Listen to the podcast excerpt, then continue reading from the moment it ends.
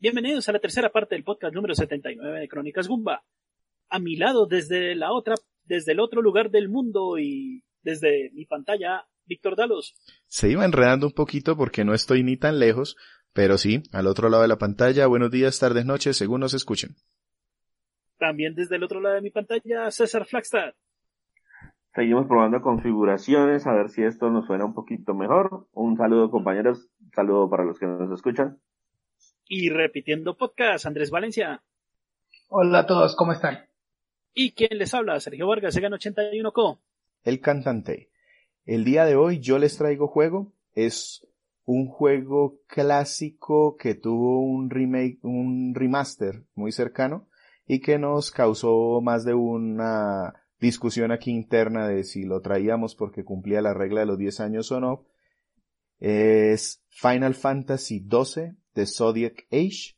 Los dejo escuchando eh, una canción de Hitoshi Sakimoto, Royal City of Rabanastre.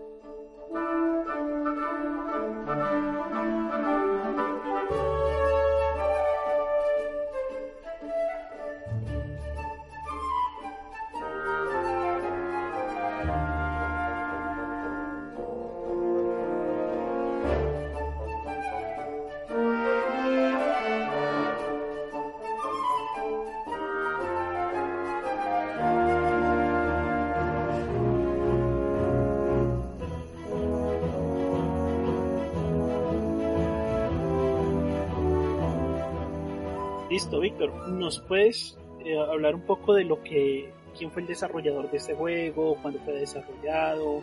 Listo. ¿Nos puedes dar un poquito más de las especificaciones del mismo? Perfecto. Final Fantasy es una serie pues bastante conocida en el mundo de, de videojuegos. Para las personas que de pronto no, no lo sigan mucho, es uno de los exponentes más importantes de los juegos de rol japoneses. Empezó por allá en los 80s y se ha podido mantener hasta la última entrega que fue Final Fantasy XV, de, digamos que de su serie numerada. De hecho, ese, ese juego tiene un podcast ya grabado. En César me recordará qué, qué entrega es. Y el, mucho en el cuaderno, ya le averiguo. y el remake de Final Fantasy VII está saliendo en el 2020 precisamente. Final Fantasy VII es uno de los juegos más famosos de la serie eh, y de la saga. Es desarrollado por Square Enix. En su momento, eh, Square y Enix eran dos empresas diferentes. Square hacía Final Fantasy, Enix hacía Dragon Quest y esos eran los dos grandes exponentes del el rol eh, oriental. Este juego fue Los que nos llegaban acá. de los que nos llegaron acá, correcto. Porque Falcom, eh, que también tenemos un podcast de, de ellos, de IS 8, la Crimosa Optana, es otra de las compañías grandes. También ahí estaba eh, Capcom, alcanzó a hacer sus juegos de rol también famosos en su momento con Breath of Fire. Bueno, había otras muchas empresas, pero estos fueron los que se arriesgaron y llegaron con algún éxito aquí. Final Fantasy XII fue lanzado originalmente, y aquí es donde llegó todo el, tema de la, de la discusión, en el 2006 para PlayStation 2. Se lanzó. Con diferencias en las versiones japonesas, la de Norteamérica y la de Europa. El, por- incluso ni siquiera salieron al tiempo, cada uno salió como con un año o seis meses de diferencia. Entre las más notables incluso es que la versión norteamericana tenía ajuste de pantalla 16.9, la japonesa no, iba a la 4.3 que eran los televisores casi cuadrados que teníamos antes. Aparte le agregó una serie de mejoras en la interfaz de usuario, cambió los botones, hizo un ajuste de dificultad, bueno, ese tipo de cosas. Este juego tuvo un desarrollo supremamente atropellado. Empezó por allá en el 2000. Estamos hablando que se gastó más o menos 6 años en, un desarrollo que para su momento lo hizo el juego con mayor tiempo de desarrollo. Ya después ese, ese eh, honor se lo adjudicaron otros juegos como los eh, Kingdom Hearts o el famosísimo juego este del eh, de Fumito Ueda, el del gato perro ese. Eh, de las Guardian. Exacto, ese juego empezó, como les decía, el desarrollo en el 2000, pero tuvo más de dos años de retraso porque la franquicia entró como en un punto de, álgido de como de disputas y convulsión porque el juego anterior, Final Fantasy X, cuando se anunció, digamos que mucha de la información que transmitió Square al público es que iba a ser el último gran juego online, porque el siguiente, Final Fantasy XI... No, no, al revés. El último gran juego offline. Offline, perdón. Y Final Fantasy XI iba a ser, digamos que el que marcara la pauta de ahí en adelante, porque esperaba Square que todos sus juegos se convirtieran en algo así como un MMO, un juego multiplayer masivo. Estilo World of Warcraft o Ultima Online o EverQuest, ese tipo de juegos de servidores permanentes que todo el mundo, todo el tiempo hay que estar conectado.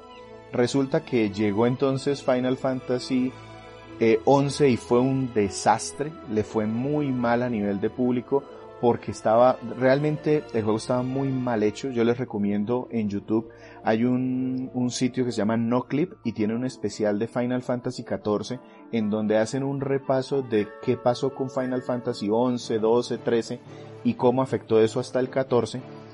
Y resulta que, bueno, primero un desastre del desarrollo, no funcionaba el tema online como era y a eso se le agregó para Square el problema de que gastó una millonada en hacer una película de Final Fantasy de animación pero digital, CGI, que también fue un descalabro financiero. Por el otro lado, Enix tampoco lo estaba haciendo muy bien y entonces más o menos por alrededor del 2005-2006 tuvieron que entrar ellos como en un, un tema, venga, conversemos porque si queremos, si esperamos que estos juegos de rol sigan generando algo de dinero, solos no podemos y por de ahí surgió la semilla del Square Enix, de que los dos estaban pasando por momentos duros económicos y eso afectó directamente el desarrollo de Final Fantasy XII.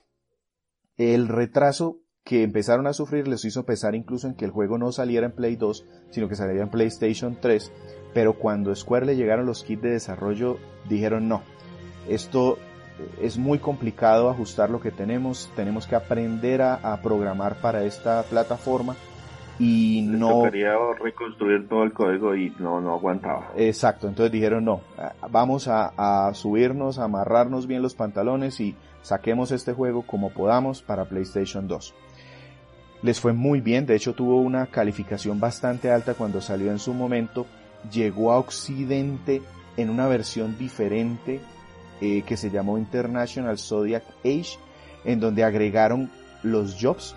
Eh, para los que de pronto leen nuestras reseñas, uno de los juegos que Sergio más, más quiere de la serie Final Fantasy es el 5. Ese juego introdujo un sistema en donde los personajes podían ganar el trabajo que nosotros le quisiéramos dar. Originalmente Final Fantasy XII no lo tenía, pero en la versión internacional ese fue uno de los grandes cambios y afectó la jugabilidad de manera muy importante porque a medida que subíamos de nivel se iban ganando movimientos, poderes o habilidades dependiendo del job que le pusiéramos. En 2015 era como manejar una un multiclase, de alguna manera, un poco primitivo, pero era un tema de multiclase. Y además se podía eh, personalizar, es decir, yo podía al personaje que yo quisiera hacerlo de la clase que yo, yo em, me sintiera más cómodo manejándolo. Ese era, digamos que el tema original del juego. De ahí nos saltamos hasta el 2015, en donde Square Enix, ahí ya una empresa unida, eh, se decidió traer a todo su equipo del desarrollo original de Final Fantasy XII y les propusieron hacer el remaster. De ahí el director dijo sí, de hecho yo quiero hacerle muchos cambios a ese juego porque sentí que no lo, no lo pude sacar como yo quería.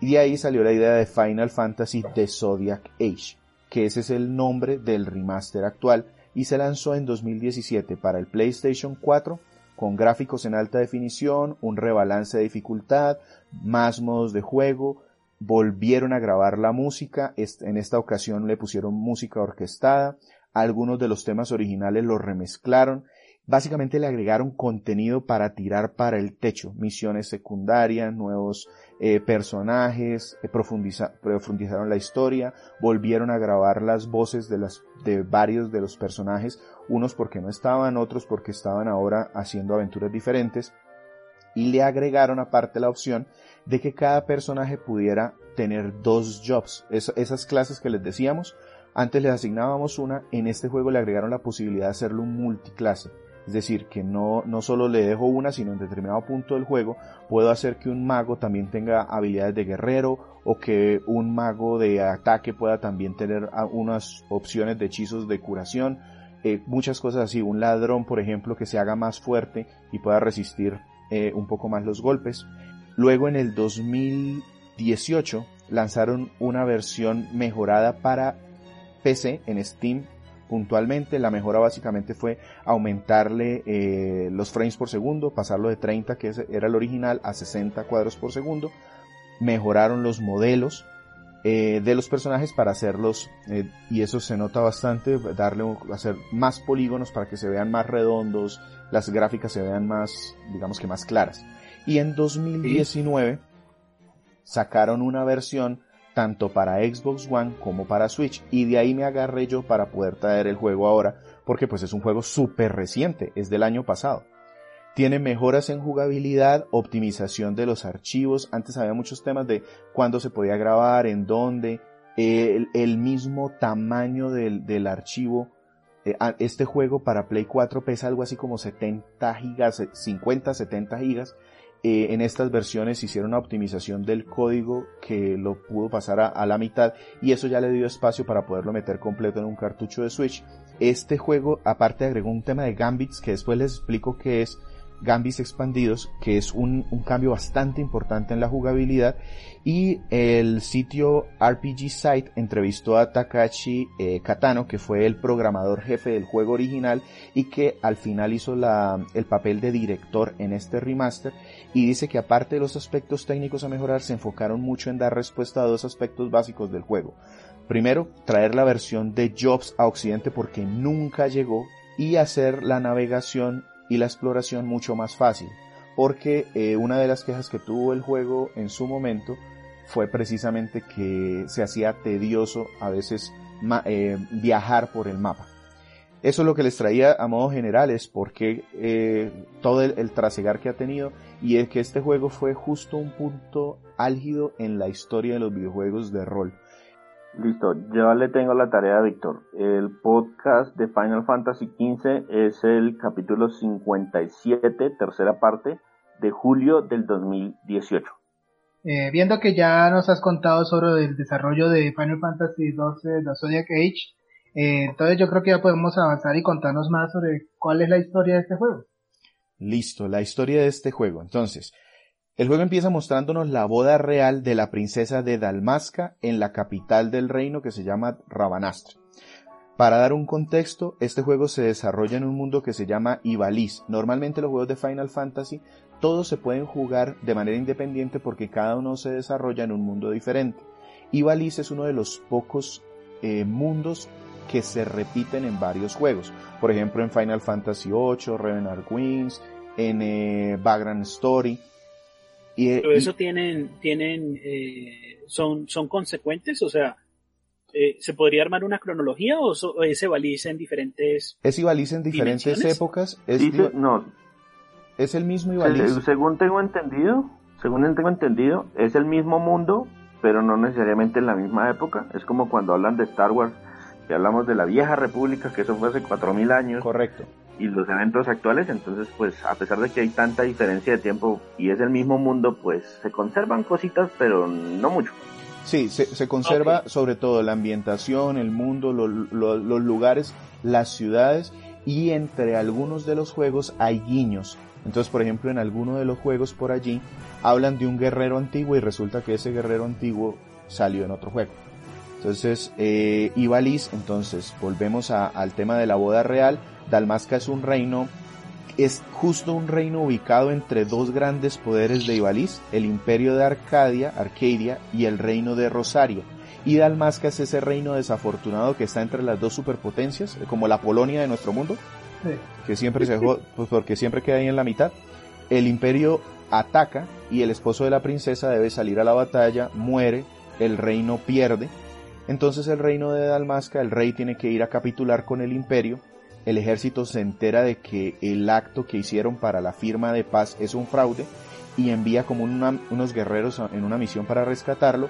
Y ahí jugamos un prólogo que hace las veces de tutorial, en donde hay un soldado muy joven que está en una misión para ayudar a rescatar al rey, caen en una trampa orquestada al parecer por uno de los generales de Dalmasca, eh, y pues nos dan a entender que se perdió esa misión, el rey murió, los guerreros eh, murieron, y de ahí pasamos al tiempo actual en donde vamos a desarrollar nuestro juego. Ahí nos presenta a nuestro protagonista, es un joven llamado Van, que junto a una amiga... Un, minuto, un minuto, Víctor, ¿cuánto tiempo pasa entre como el tutorial y, el, y el inicio del juego? Eh, dan a entender que estamos hablando de entre 3 y 5 años, pero no dan una fecha muy exacta.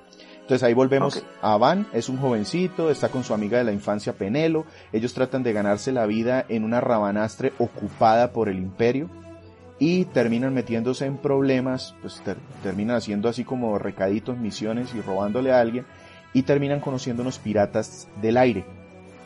Y eh, son perseguidos por el imperio, luego resulta que van a tratar de refugiarse donde los rebeldes, que son los que están en contra del imperio, pero también ellos terminan persiguiéndolos.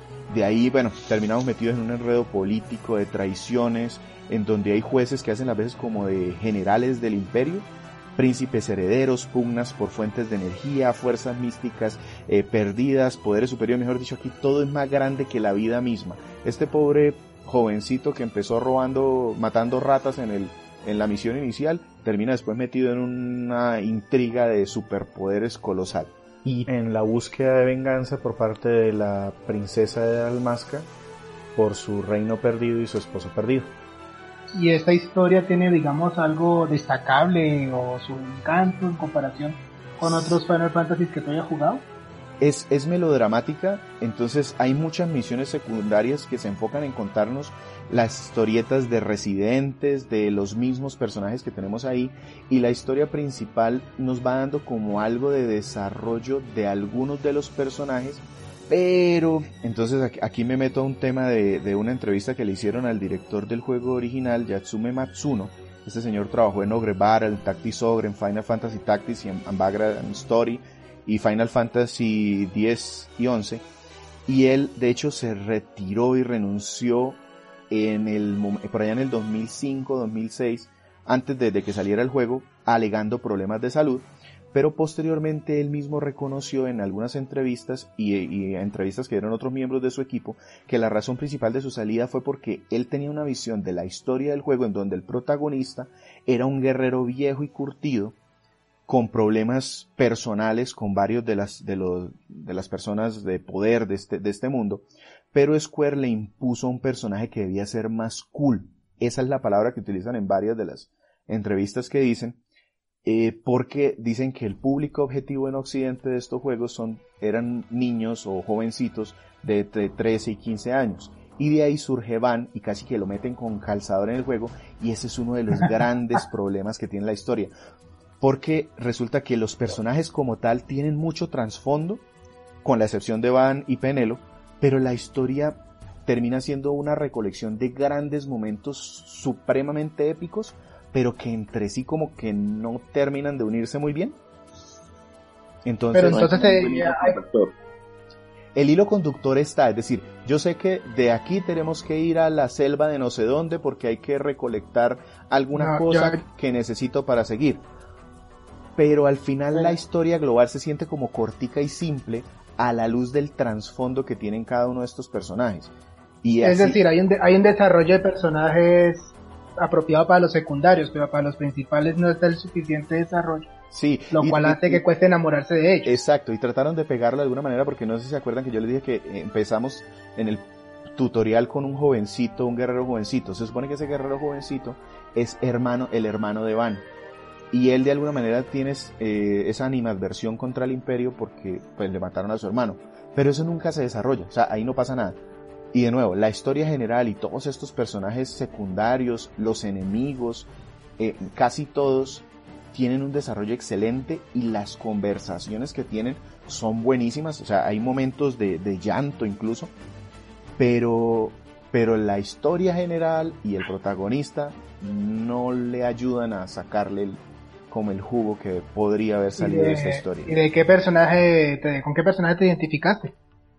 Hay varios. Eh, por ejemplo, Valtier es uno de los piratas espaciales que, que yo creo que es como el líder del grupo y es como súper sobrador. Hay una eh, mujer Viera, Viera es la raza que también se ve en, los otros juegos de Final Fantasy Divalis, que son como una mujer conejo. Ellos tienen como un, ellas, esas, esas mujeres, esa raza, solo mujeres, tiene un vínculo con el bosque y, habla diferente. digamos que hay varios, hay varios personajes que realmente funcionan muy bien. Me, me logré identificar con varios de ellos pero sí le quita peso el hecho de que el personaje principal se, nota mucho, porque cuando uno habla de los de los Final Fantasy uno recuerda ah sí y mi personaje Cloud Final Fantasy 12 eh, la coneja. No recuerdo cómo se llama el protagonista de ese juego. La, coneja. No, y, lo peor es que yo tengo a Van muy presente porque en Nintendo 10 salió un juego de estrategia que se llamó Revenant Wings. Y Van es el protagonista de ese juego. Y en ese juego pegó muy bien porque toda es una aventura como de muggles, estos, estos muñequitos chiquitos como conejitos. Entonces él ahí sí se siente como fuerte y gracioso y queda bien en ese entorno. Pero en esta historia más grande que la vida misma desentona y chilla mucho. El man es una mancha blanco y negro ahí con... Al final digamos que tiene algún desarrollo, pero pero ya me lo aguanté 30 horas en donde vi como que no progresaba, que ya ese final, esas 10 horas del final no lo, no lo redimieron para mí. Me imagino que cuando peleabas en batalla con alguno de ellos no cogías a Van. No, curiosamente lo diseñaron como el perso es el Ryu del juego. Es decir, es como el, el, el que tiene las estadísticas promedia. Entonces es muy bueno y muy versátil. Entonces por eso, tenerlo en el grupo desde la parte, digamos que estratégica es bueno y Penelo también es la maga del grupo, entonces todas las clases de, maga le quedan perfecto, pero eh, ya el tema del desarrollo en el juego no, pues la historia no, en la jugabilidad sí.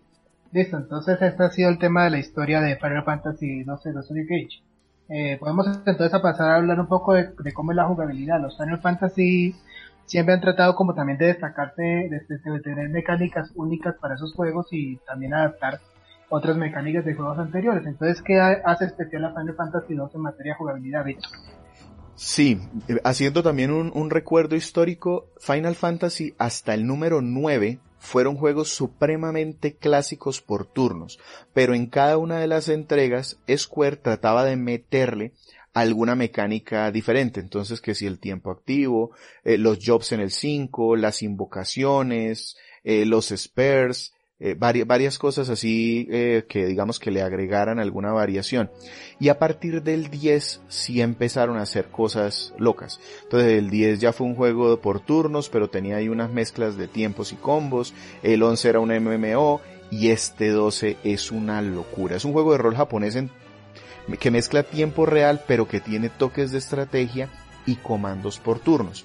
Entonces el combate, por ejemplo, es de tres personajes en el campo y yo puedo cambiarlos en cualquier momento. Yo puedo tener hasta seis, voy reclutando gente, un pequeño spoiler, pues puedo tener hasta seis máximo al final y yo los puedo ir rotando en el momento que yo quiera.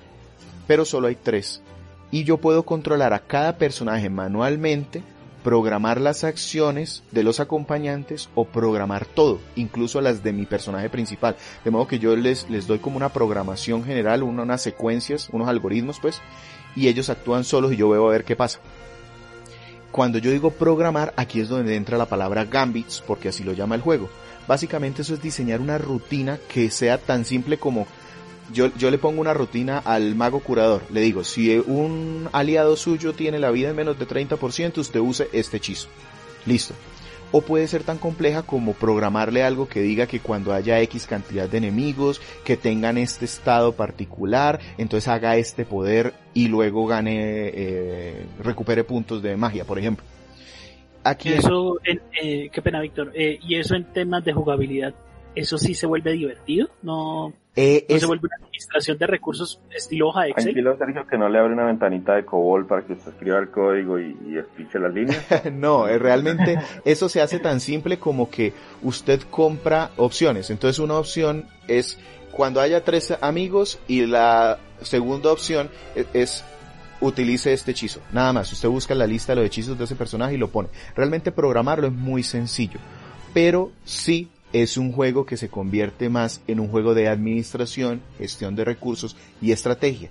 Y ahí es donde viene y por lo que a mí me gustó mucho y quise traerlo. Es un juego como Ogre Battle, como Final Fantasy Tactics, como algunos otros juegos que son más de ese estilo, y se puede jugar como un juego de rol por turnos, es decir, yo puedo sencillamente decirle al juego que pare y que me deje seleccionar las acciones apenas se llene la barrita de tiempo de mi personaje.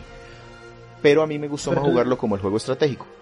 Pero tú dices que es sencillo, pero entonces si una persona que no está acostumbrada, digamos, a los Final Fantasy, que apenas está comenzando sus pinitos en los juegos de rol, sí va a tener un, no, ¿Un eh, rato agradable con este estilo de juego? Probablemente sí tenga un rato agradable, pero va a tener que gastar un tiempo importante aprendiéndolo. Entonces, realmente este es uno de esos juegos que yo no recomendaría a alguien que no tenga experiencia en los juegos de rol.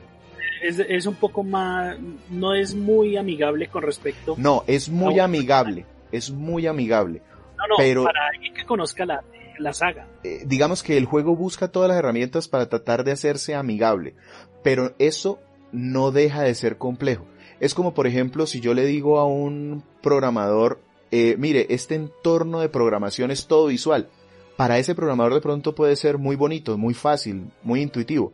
Para alguien que nunca ha programado, así se lo pongan con dibujitos, va a tener que subir la cuesta de aprendizaje. Ok, eh, entonces ese digamos es el tema de la administración de recursos, la parte interesante pero tenemos algo más impactante de los clásicos. Sí, sí, yo apenas, yo ahí apenas había empezado. El sistema Zodiac entra aquí. Entonces básicamente hay 12 jobs a elegir y yo le puedo poner a los personajes el que yo quiera. Entre esos jobs están el de guerrero, ninja, caballero, mago blanco, mago rojo, eh, hay varias mezclas ahí raras como uno, el maquinista que es alguien que utiliza armas de fuego, el arquero. hay muchas opciones ahí y eso eh, lo que sucede con el sistema eh, Zodiac es que yo lo elijo de un, de un círculo y eso abre un tablero, hagan de cuenta ustedes un tablero de ajedrez y esas hacen las veces de un árbol de habilidades de un personaje.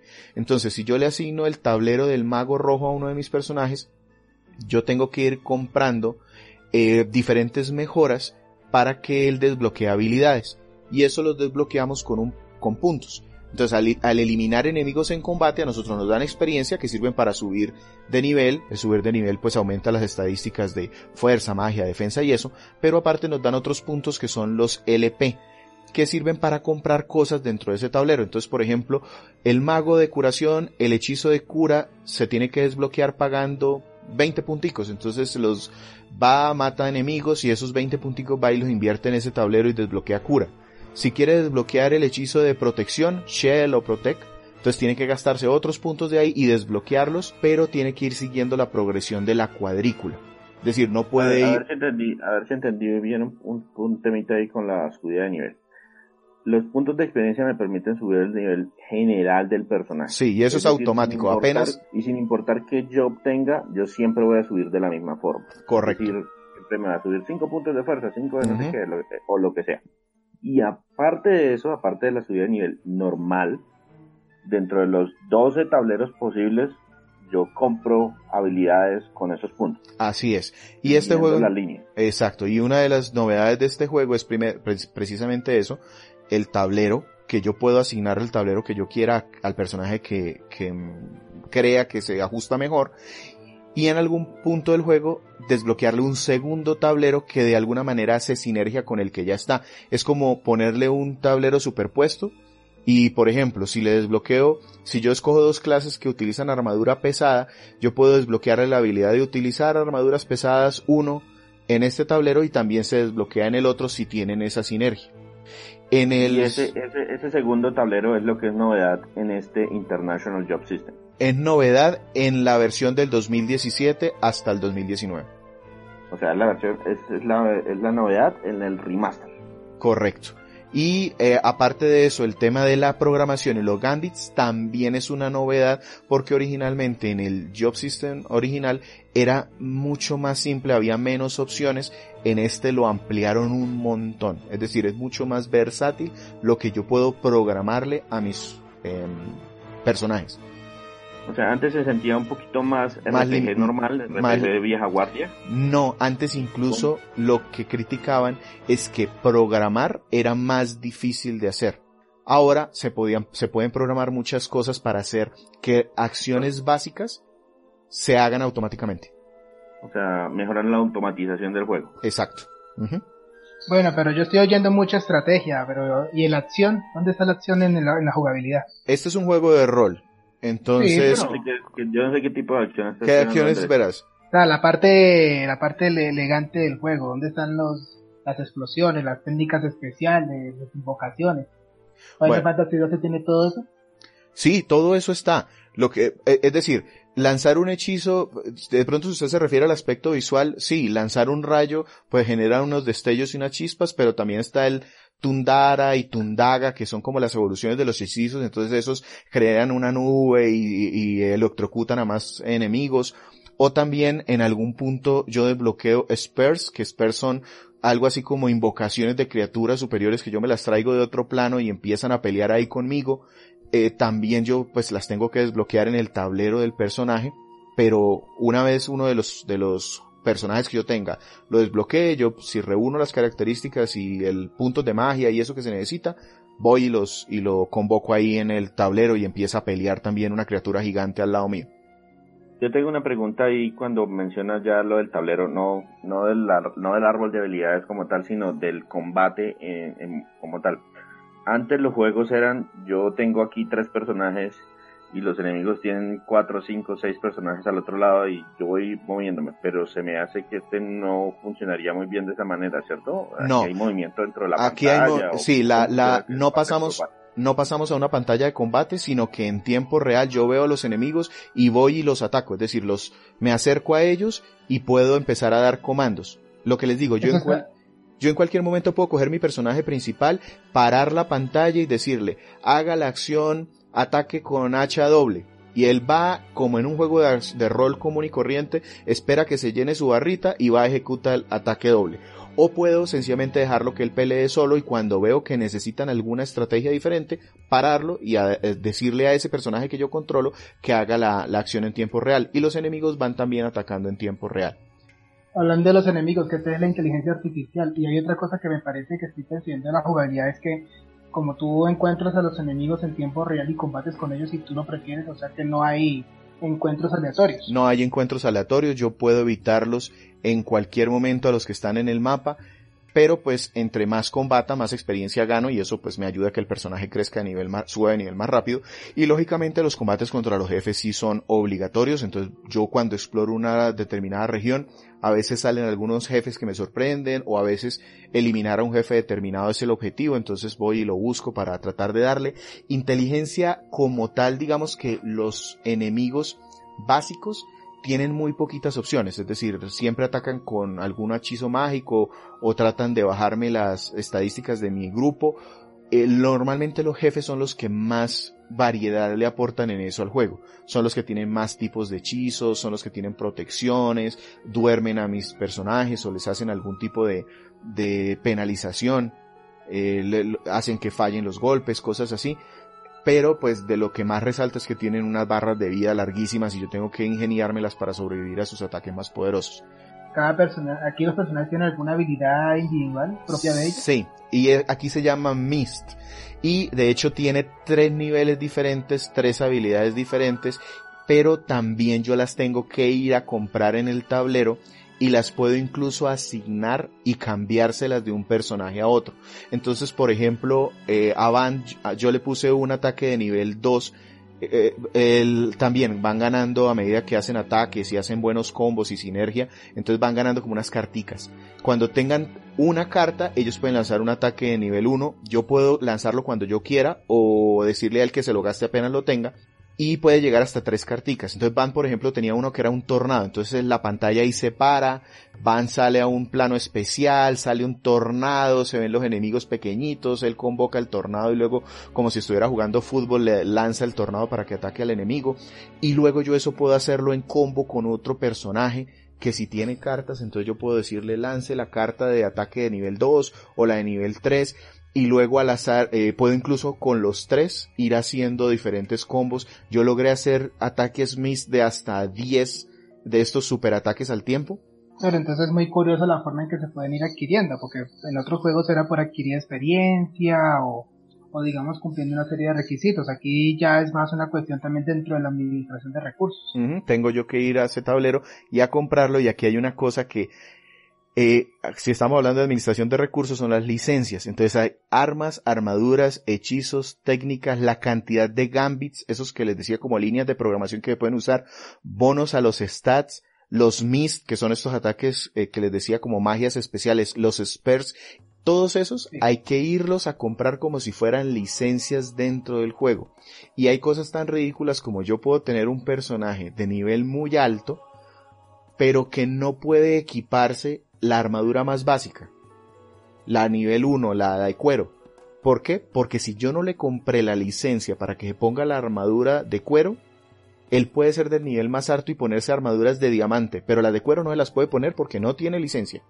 Eh, ¿Hay algo más que quieras aportar de la jugabilidad, Sí, eh, aquí muy rápidamente sobre la exploración, es laberíntica, entonces uno de los cambios que tuvo este juego es que se le puso un mapa superpuesto que no existía y yo entonces puedo abrirlo, ponerlo ahí, sobreponerlo para poder moverme porque el diseño de los mapas sí son muchas tumbas, mucho eh, torres. Una pregunta sobre ese mapa es, es cuando usted dice mapa superpuesto, yo me imagino como en Diablo 1 o en Diablo 2 o en Diablo 3 que se ve como sobresalir. ¿E-, ¿Es 2D o 3D? Es 2D, pero hacen un muy buen trabajo de decir en dónde hay cambios de nivel. Eh, dan una cierta sombra, entonces yo puedo ver dentro de ese mapa si algo es un piso superior o un piso inferior dependiendo de cómo se vea el sombreado. Entonces eso, eso funciona bastante bien aquí. Eh, con el mapa, porque traté de jugarlo en algún punto sin el mapa. El juego de hecho hay unos, unos de estas catacumbas en donde no me deja ver el mapa porque se supone que hay una interferencia electromagnética o algo así. Hijo de Dios, jugar sin el mapa es una pesadilla. Entonces me tocó ahí como tratar de aprenderme cómo, cómo funcionaba para no gastar más tiempo del necesario. Tiene acertijos el juego, puzzles, pero son puzzles de juego viejo, eso sí se nota mucho. Entonces que, por ejemplo, y encuentre un switch por ahí que no se ve en la pantalla, porque los juegos viejos tendían a eso. Aquí es que sí, ahí hay un switch, pero hasta que usted no se acerque no sale como el signo de admiración que le dice que hay un switch, no es que esté dibujado. O vaya a tres puntos y pise un determinado, una determinada tableta para que se abra una puerta, o alquile un chocobo, el, eh, para Final Fantasy tiene estos chocobos que son pájaros gigantes que sirven para montarse sobre un Caballo con plumas. Ajá, exactamente. Entonces, eh, uno aquí puede alquilarlos para atravesar zonas que a pie no se pueden. Entonces, eh, básicamente esos son como los acertijos generales. El juego tiene unos cristales para guardar el avance. Entonces solo se puede guardar en esos cristales. Afortunadamente hay muchos. Eso fue otro de los cambios del juego base, porque el juego base tenía muy poca cantidad de estos, según, según decían, y hay otros que son cristales de la misma forma, también sirven para guardar, pero que son de un color naranja. Estos cristales no sirven para hacer teletransportación, entonces yo no puedo teletransportarme libremente, sino que solo a través de los puntos donde están estos cristales naranjas puedo yo moverme de una zona a otra y requieren unas piedras. Si yo no tengo esas piedras o se me acabaron, a mí no me pasó, realmente me dieron muchas en el juego, pero siempre tuve ahí mirando, eh, no me puedo mover así libremente, teletransportarme a la loca porque si se me acaban las piedras pues ya no tengo que devolver a pie. Esas piedras son como un recurso para poder hacer quick travel. Ajá, correcto, así es. Y, y se pueden comprar o son solamente las que le dan también. El juego me da, el juego me da muchas, entiendo yo que se pueden comprar en algún lado, pero no tuve que hacerlo, entonces por eso no lo tengo muy fresco, pero creo que sí. El juego digamos que empieza con, con muchos videos, digamos que la primera hora es casi que de videos y tutoriales, es una hora completica. Y luego nos reparten los tutoriales como en una forma más o menos orgánica, entonces a la hora 3 nos dicen cómo funcionan los gambits, a la hora 6 aprendemos a manejar ya tres personajes al tiempo, y así, como hasta la hora 6, 7 digamos que todavía seguimos de alguna manera viendo con, cuáles son las mecánicas del juego. Y, hablando de horas, ¿cuántas horas es este juego? Eh, yo estaba súper asustado con este juego porque yo tenía muy en mente, por allá con la versión de PlayStation 2 original, un amigo mío lo terminó y me habló maravillas del juego, pero yo nunca lo, lo pude terminar y él me habló de 200 horas, entonces yo me llevaba la mano a la cabeza porque. Este juego fue un regalo y, yo lo tenía en mi lista de deseados, pero siempre lo dejé ahí porque cada vez que decía son 200 horas, pero no. Resulta que estas versiones nuevas, el remaster, tiene la facilidad que se puede acelerar el ritmo del juego eh, eh, dos veces la velocidad o hasta cuatro veces. Ese cuatro veces se ve medio ridículo porque los personajes todos aceleran sus animaciones cuatro veces. Pero eso también ayuda cuando hay que recorrer distancias muy largas, uno lo activa y se hace, se hace un suspiro. Yo me demoré pasando el juego, digamos que con muchas de las misiones secundarias, no las hice todas porque son muchísimas, pero sí hice bastante. Yo me tardé 50 horas en total. Yo estimo que para pasar el juego así simple, entre unas 35, 40 horas debe ser un tiempo normal para pasarlo, lo cual para un RPG de estos eh, no, no, se me hizo mal. Ya el, tiempo, el, el último tema aquí ya para tocar de la jugabilidad, todo hay que comprarlo en tiendas, todo. Desde las armaduras, las armas, las técnicas, los hechizos, es decir, no solo es desbloquearlos en el tablero. Yo por ejemplo a Penelo le puedo desbloquear el hechizo de curación en grupo, pero aparte si no lo he ido a comprar en una tienda, no se lo puedo poner. No lo puede usar. Ya, ya, ya, ya. Bueno, primero que todo ya entendí por qué se llaman esos puntos que uno se gana LP. Yo estaba pensando, pero ¿y de dónde viene la palabra LP? Pues son los puntos de licencia, license points. Y lo que usted está desbloqueando en el tablero realmente no es la habilidad, lo que usted está desbloqueando en la, el es la licencia. Ajá. Exacto, el, el, el, carnet para poder utilizar la habilidad. Correcto. Entonces ahí tiene que sacar un carnet para utilizar chanclas. Utilizar un carnet para lanzar hechizos de curación. Utilizar un carnet para poder convocar al esper, al, al... Y después hay que ir a la tienda a comprar las chanclas. Ajá. ok. Bueno, Víctor, entonces yo creo que ya podemos pasarlo a discutir sobre los aspectos técnicos de Final Fantasy XII de Zodiac Age para Nintendo Switch que fue la versión que tú jugaste. Entonces, cuéntanos un poco sobre el aspecto gráfico. Bueno, el director de arte de este juego fue Isamu Kamikokuryu. Me perdonarán, pero lo mejor que pude hacer.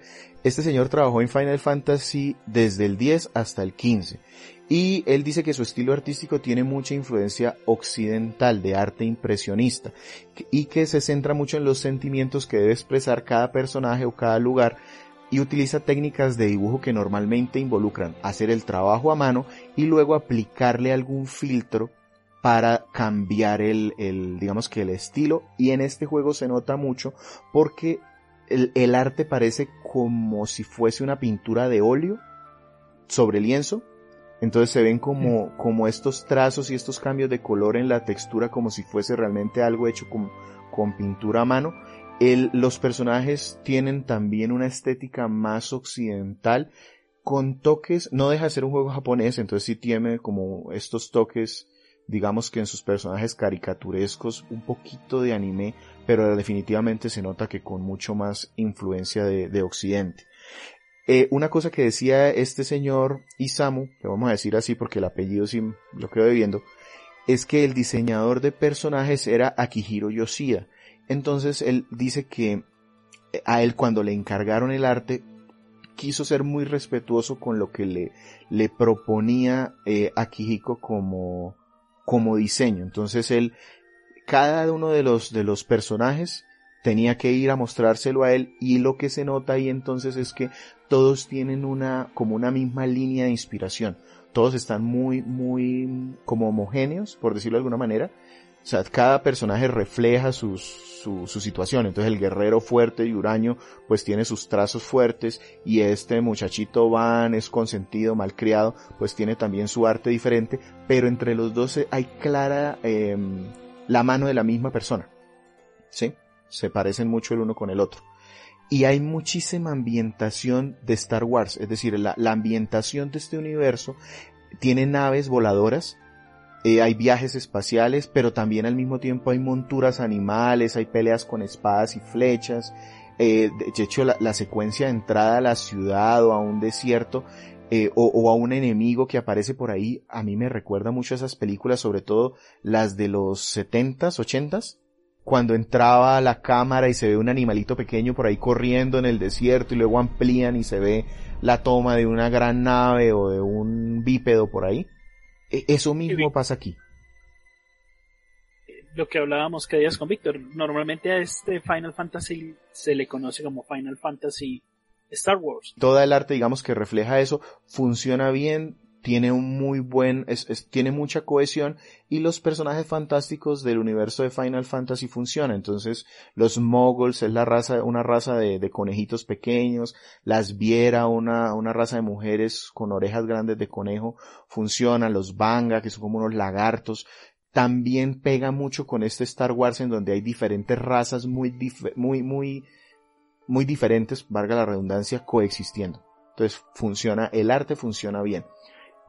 En general este remaster hizo un trabajo notable en la... Eh, no, no deja de sentirse un juego antiguo, pues porque de ahí viene, entonces digamos que los polígonos y las cinemáticas son lentas y, y responde mucho a la época en la cual la hicieron, pero hubo una mejora muy muy importante en el modelado de los personajes. Entonces, cuando yo tengo un primer plano de un personaje o una conversación o una cinemática, ahí hay mucho trabajo para que el juego se vea bien, moderno. Las texturas, digamos que de los escenarios funcionan muy bien, pero aquí hay algo que Sergio me hacía ver cuando él jugó el Final Fantasy XII original, él me decía que era como una vidriería o era o como un museo.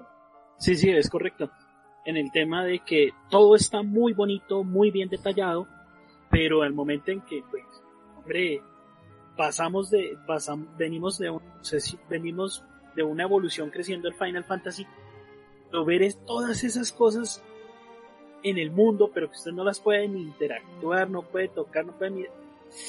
Hombre, eso le mata un poquito la magia al tema. Sí, está muy bien muy bien detallado. Sobre todo que, que Sergio, digamos que si es uno de esos que se pone a tratar de picarle y que si las ramitas se mueven y se caen, no, en este juego digamos que eso no pasa. El escenario es muy bonito, todo se ve muy bien, gráficamente es descristante, pero los puntos de interacción sí son más bien pocos.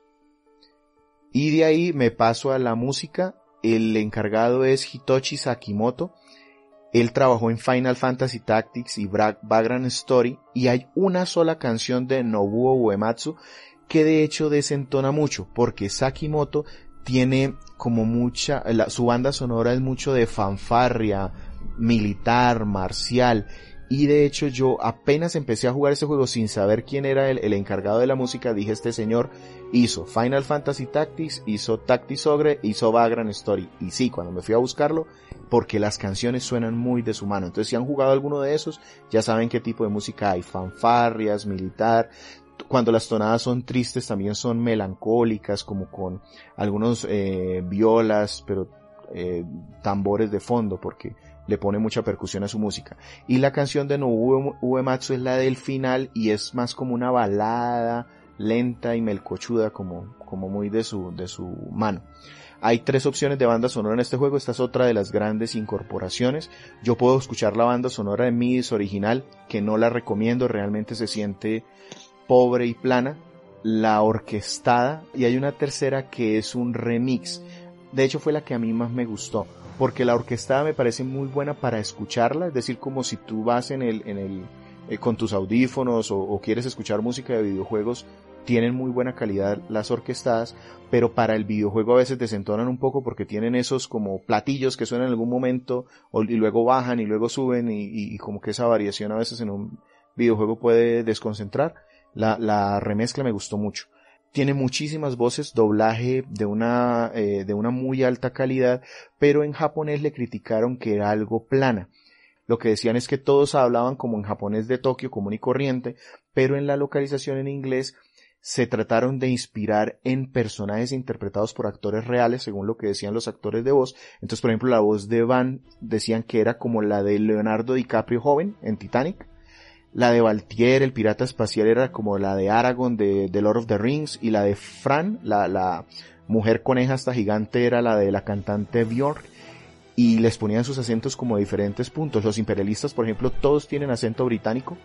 Y tuvo actores de primer nivel como John DiMaggio, del que hemos hablado antes, que por ejemplo trabaja en Star Wars, en, eh, no recuerdo si Los Simpson o Futurama, algo así. En Futurama. Y se preciaron en este juego de haber hecho un casting de voz que tratara de, de, que fuera único, es decir, que cada personaje tuviera su actor de voz y de que, por ejemplo, lo, cuando había un niño, la voz la interpretara un niño y no que fuera una mujer como normalmente se hace en este, en este tipo de producciones. eh, realmente la, todo el tema sonoro es un punto eh, a resaltar en el juego. Perfecto. Yo tengo ahí unos, yo me puse a averiguar un, un poquito acerca del aspecto técnico y de las diferentes versiones y pues, realmente en la versión de Switch va en un cartucho solo de 16 gigas porque el juego solamente pesa 12. Eso, eso, sí, cubo completo y sabía que tenía espacio. Exacto, y la versión que pesa 26 o 27 gigas es la de Xbox One y las resoluciones en cuanto a las diferentes versiones, la de PlayStation 4 y Xbox One va a 1080p, muerto de la risa incluso tiene las versiones Pro y Xbox One X tiene una versión superior de mil, a 1440p, pero que me dicen que la diferencia entre 1080p y 1440p en este juego es prácticamente insignificante. Y las todas, todas, todas, todas, todas le apuntan a 30 cuadros por segundo, excepto la versión de PC, que es si, como dijo, se podía subir hasta este 60. Pero las resoluciones para la Switch están un poquito por debajo el, cuando está en el modo eh, conectado a la consola, conectado al televisor, a la base, va a 864p y cuando está en modo portable va en 576p, que es, pero dicen que, que, que, llevándole portable pues no se nota porque usted está en una pantalla más pequeña y muy... No, de hecho, de hecho eso, eso lo puedo, digamos que tampoco tuve ningún problema eh, para verlo, tal vez la cinemática sí podía haber echado en falta que, tuvieran una mejor definición, pero para nada es desagradable. Bueno, entonces aquí terminamos con los aspectos técnicos de este juego. Entonces, eh, Víctor, ¿con qué canción nos dejas antes de pasar a lo bueno, lo malo y lo feo de este juego? Vamos a escuchar también de Hitoshi Sakimoto, Battle for Freedom.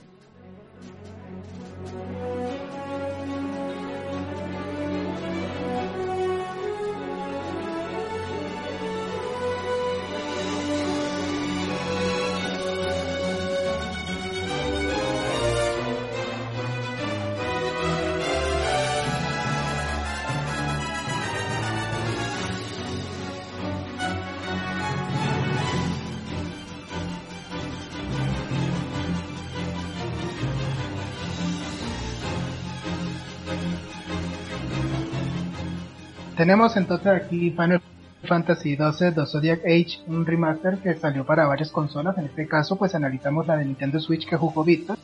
Eh, es un juego del año pasado. es, un juego del 2006 en su versión original, con un remaster en 2017 para PlayStation 4, 2018 para PC y 2019 para Xbox One y Nintendo Switch. Entonces, eh, Víctor, pasemos a lo bueno, lo malo y lo feo de Final Fantasy XII The Zodiac Age. ¿Qué fue lo que encontraste de bueno, positivo en este juego?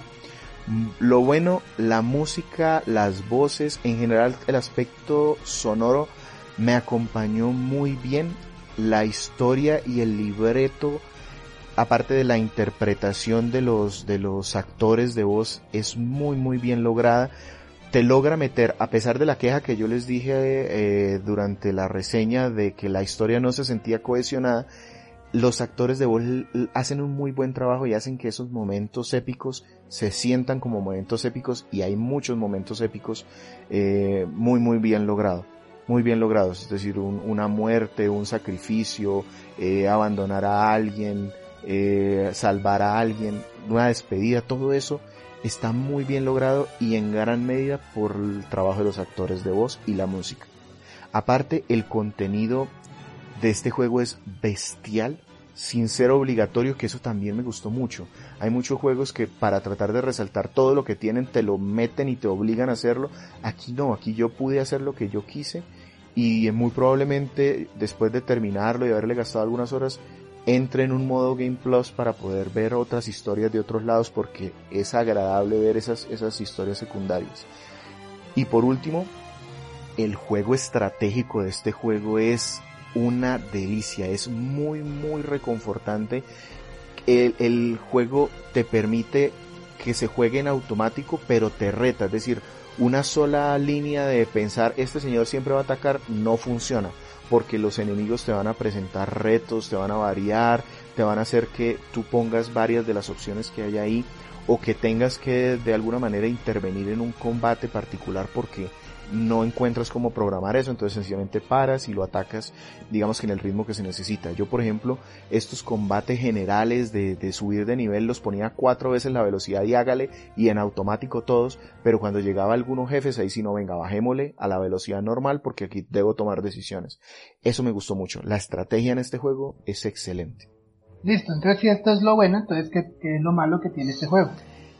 Lo pongo, pongo como malo un tema que si lo comparamos con otro género sería de pronto algo feo, pero en un juego de rol el hecho de que la historia no esté bien hilada para un RPG, para un juego de rol, sí pega mucho y se convierte en algo malo. Hay momentos épicos grandiosos, pero esos no salvan el que la historia general no esté... Eh, al final se me hizo corta, se me hizo simple se me hizo vamos a vengarnos por tal cosa y ya. Y para un juego tan grande como estos, se convierte en algo malo. Le faltó sustancia a la, a la definición del, del contenido de la historia entonces. Sí. Entonces, eh, ¿por qué tomó tantas horas? ¿Mucho grinding o no? porque misiones secundarias? Porque hay muchas misiones y hay mucho desarrollo en las misiones, pero que al final parece que no tuvieran el impacto que debían haber tenido para desarrollar e ir a la historia general. Visito muchos sitios, conozco mucha gente, paso por muchos problemas, pero al final el, el, el, como el desarrollo de esa gran historia es muy simple de explicar, es muy, muy cortico. Eso, eso falla. Listo. Entonces, ¿qué es lo malo, perdón, qué es lo feo que tiene este juego? Lo feo, y lo pongo porque pues digamos que a mí me encantó, pero entiendo que el estilo de juego no es para todo el mundo. Entonces es un juego que no se limita en hacer las cosas complicadas. El hecho de que yo tengo que comprar una licencia y tengo que comprar el equipo y tengo que programar el gambit, por muy amigable que el juego lo quiera poner, es difícil, es complejo y no es para todo el mundo. Entonces eso lo pongo como feo es porque el juego no, tiene dos modos, es, es este. Y, y si para ti los juegos de gestión y de control de personajes y de administración no son divertidos, pues este juego probablemente no, no se salve, porque el juego se empeña en hacerse complejo. Lo otro que vi como feo es que tiene una cámara automática que en general funciona muy bien, pero cuando nos encontramos en espacios cerrados, y este juego tiene muchos espacios cerrados, la cámara tiende a ponerse encima de la cabeza del personaje y eso, esa cámara no sirve para nada. Y es un error de un juego viejo. Entonces, por mucho que trataron de corregirle, ese, ese detalle sigue, sigue estando como algo feo porque igual yo puedo moverla. O sea, yo, pues, si la automática no funciona, pues yo la activo. Pero pues es muy frecuente. Y como feo también tengo que al final tiene un nivel que todos los benditos Final Fantasy al final tienen unos niveles que se hacen largos y tediosos. Yo tengo casi que una maldición. Yo solo he terminado dos Final Fantasy. El 4, que fue el primero que jugué y el único que había terminado antes de lograr terminar el 12. Y, normalmente no los termino por eso, porque en el 6 llegué a un punto donde se me hizo tedioso el juego y lo boté. En el 8 también pasó algo al final y lo dejé botado. En el 10 también me pasó algo y lo dejé botado en este juego pues dije no, voy a terminarlo y como el estilo de juego me encantó, entonces por eso lo, logré terminar, pero eso no lo salva, que al final hay una torre, maldita torre, que se prolonga más de lo que y eso lo pongo como algo feo. Ok, entonces ya te pasando entonces a la a qué nos dice el juez Gumba sobre este juego sobre Final Fantasy XII The Zodiac Age para Nintendo Switch. ¿Cuál es la calificación del juez Gumba? ¿Para quién va dirigido este juego? ¿Quién se lo recomienda? Bueno, entonces aquí hay, aquí hay dos temas. En general, yo puedo decir que este es un juego comprable, pero no se lo puedo recomendar a todo el mundo. A las personas que les gusten, que tengan experiencia en juegos de rol y que les gusten los juegos de estrategia, este casi casi que sube a uno de esos de los mejores que existen. Pero en general, pues yo lo puedo poner como un juego comprable y si no te gustan los juegos de, de este estilo, pues no, no es una recomendación. ¿Y qué calificación tiene? Yo le puedo poner 8 de 10 merodeadores de las arenas que no son de Star Wars, pero hacen el mismo sonido. Ok.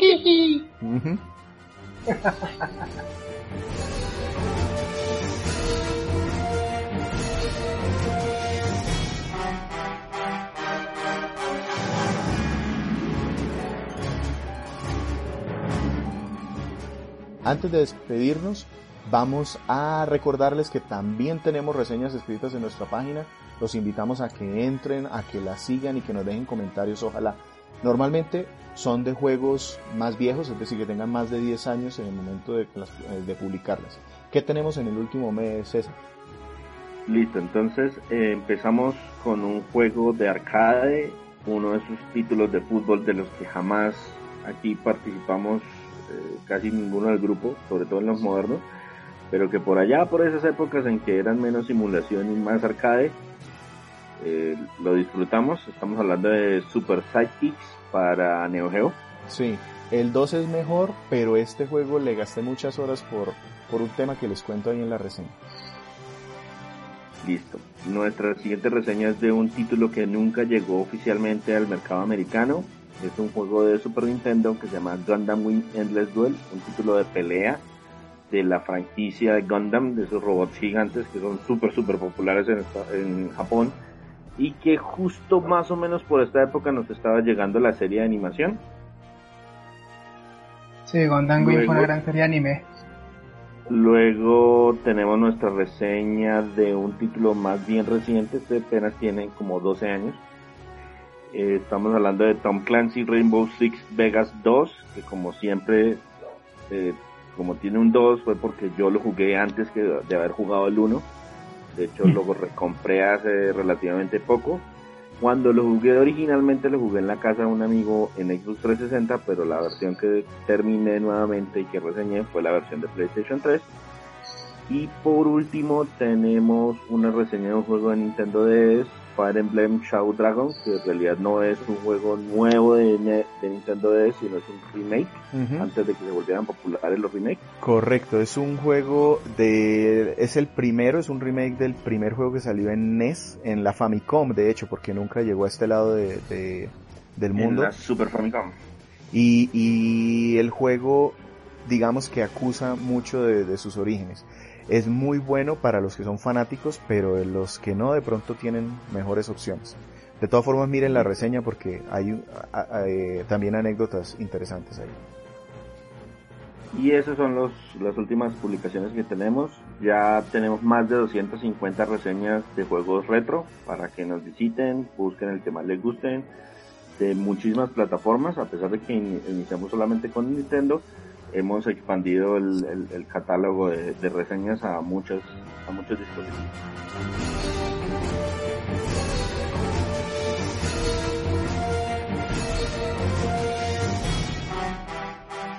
Nuestro podcast se publica de manera semanal en iTunes, iBox, Tuning Radio, Google Podcast y otro montón de, de lugares podcast nuestra página de internet www.cronicasgumba.com, donde además de publicar nuestro podcast también encuentran retro reseñas de artículos y de consolas de anteriores generaciones. Nuestras redes sociales, arroba crónicasgumba en Twitter, donde tratamos de ser un poco más activos. Nuestra Facebook fanpage www.facebook.com slash crónicasgumba y nuestro Instagram arroba crónicasgumba. Sin nada más, Víctor Dalos. Muchas gracias por escucharnos y recuerden dejarnos sus comentarios. Andrés Valencia. Esperamos que nos escuchen pronto en un nuevo podcast. Y al otro lado de la pantalla, César Flagstad. Espero que les que la calidad de estos podcasts esté mejorando poco a poco mientras nos acostumbramos al, al uso de la tecnología. Un saludo para todos. Y quien les habla, Sergio Vargas, Segan81Co. Hasta pronto.